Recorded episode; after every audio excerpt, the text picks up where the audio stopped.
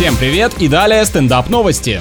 В итальянских музеях ввели систему отслеживания реакции посетителей на экспонаты. Они, видимо, не в курсе, что другие национальности не так эмоциональны в мимике и жестах. Хотел бы увидеть их лица, когда они получат кучу фоток с покерфейсами. Система уже выявила, что среднее время просмотра одного произведения около 5 секунд, а самые ценные экземпляры не всегда пользуются спросом у зрителей. Да, скорее всего, самое популярное это наложить фильтр с цветокоррекции на работу мастера, у которого не было такой возможности в свое время.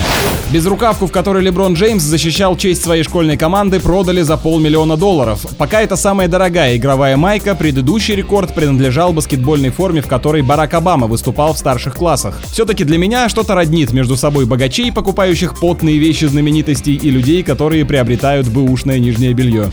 С вами был Андрей Фролов. Больше новостей на energyfm.ru.